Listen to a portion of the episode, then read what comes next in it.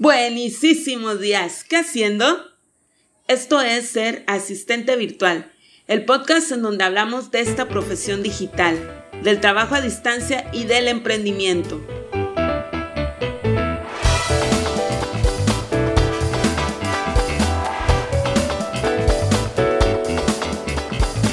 Y yo soy Karina Viñas y en este episodio 12 te hablaré sobre la ética del asistente virtual. Este es un episodio sugerido. Saludos a toda esa linda audiencia. Yo sé que me escuchan de varias partes del mundo, en especial de México, Argentina y Venezuela. Gracias Elvira por sugerir este episodio y ahorrarme un poco el de qué voy a hablar ahora. Bueno, empezamos. Todos los profesionales, ojo, no estoy diciendo necesariamente profesionistas, sino profesionales, tenemos que conducirnos con ética en el diario actuar de nuestra vida laboral. De hecho, por el simple hecho de ser personas, pues ya vamos a estar inmersos en un conjunto de normas entre el deber ser de nuestro comportamiento.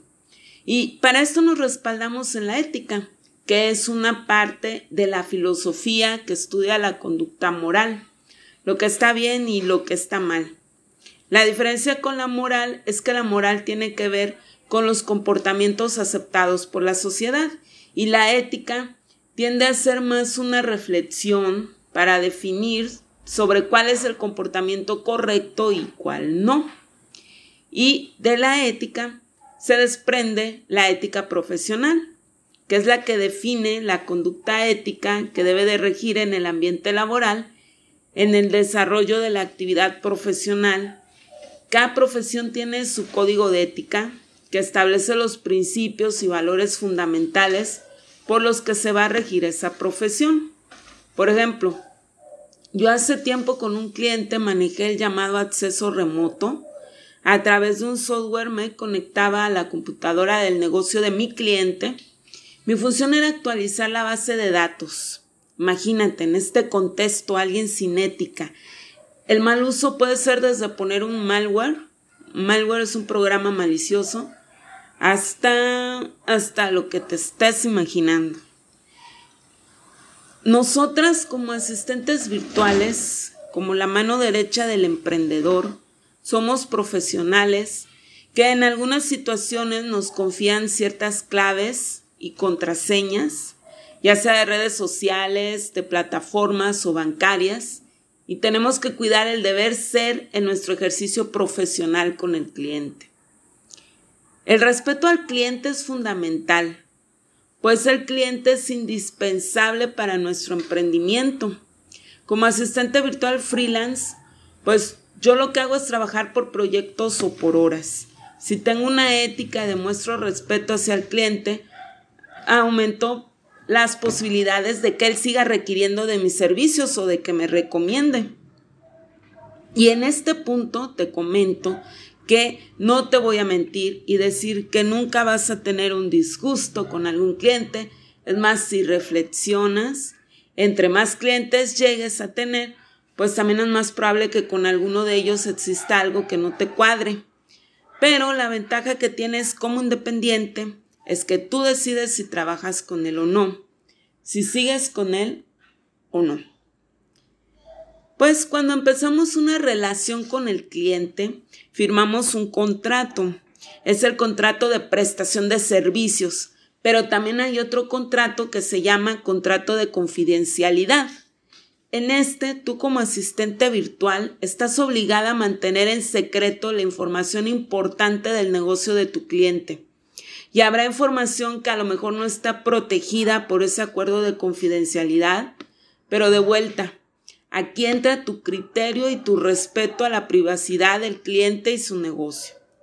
Si tú haces trabajos creativos y quieres crear un portfolio e incluir algún diseño o redacción, si quieres mostrar el logo de un negocio en el que hayas trabajado, ah, debes de hacérselo saber al cliente también puedes pedirle una recomendación, ya sea para tu portafolio, tus redes o tu página. Hay que tratar al cliente como nos gustaría ser tratadas. Organízate con los plazos de entrega. Estos son súper importantísimos. Hay que entregarlo acordado en el plazo estipulado. Establece junto con tu cliente por medio de qué herramientas te vas a comunicar, en qué horario contestarás. La comunicación tiene que ser lo más clara posible, que no haya lugar a malentendidos. Chicas, debemos de tener bien establecidas cuáles son nuestras competencias, nuestras habilidades y los servicios que prestamos. Si algo de lo que nos pide el cliente no entra en nuestras capacidades, está bien decirlo. Por lo mismo siempre menciono y seguiré mencionando que la base de ser una asistente virtual es el aprendizaje continuo para así abriendo el abanico de servicios que ofrecemos o especializarnos en determinada área y seguir actualizando los conocimientos. Y pues al hablar de la relación con el cliente está implícito el negocio del cliente. Como profesionales queremos lo mejor para el cliente y su negocio y por lo tanto actuamos conforme a esto. El beneficio para el negocio del cliente es la máxima prioridad. Por ejemplo, si te llegan a ofrecer comisiones por recomendar algo y tú sabes que eso no es lo mejor para el negocio del cliente, no lo ofrezcas. Y recuerda también que no estamos obligados a trabajar con un cliente que no tenga ética. Tú decides quién es tu cliente. Si eres empleada, eres empleada de ti misma. Y así como debes de conducirte con ética, puedes checar la ética de tu cliente. Nuestra ética no solamente abarca la relación con el cliente, sino también con otras asistentes virtuales. No debemos menoscabar la reputación de ningún colega solo porque sí. Y también con la sociedad en general, pues hay que dar a conocer todos estos temas de asistencia virtual, de trabajo a distancia. Como asistentes virtuales conocemos el beneficio que brindamos a los emprendimientos y negocios y estamos en la oportunidad de divulgarlo. En general, un asistente virtual tiene un compromiso ético con los clientes, colegas y sociedad. Y en general en el servicio de su oficio se comporta de la manera más íntegra posible. La ética y la profesionalidad tienen que ir de la mano.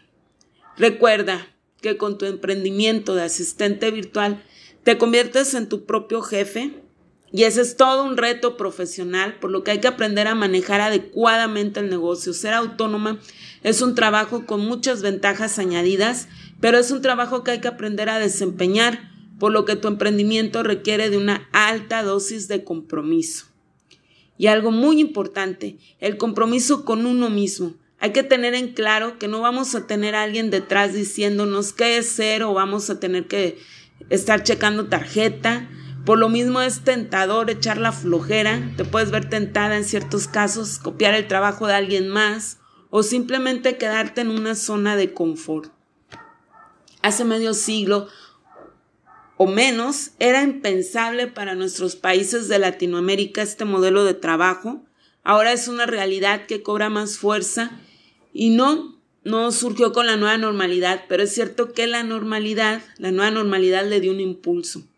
Y si te conduces con ética, responsabilidad y haces un adecuado networking, no vas a buscar trabajo.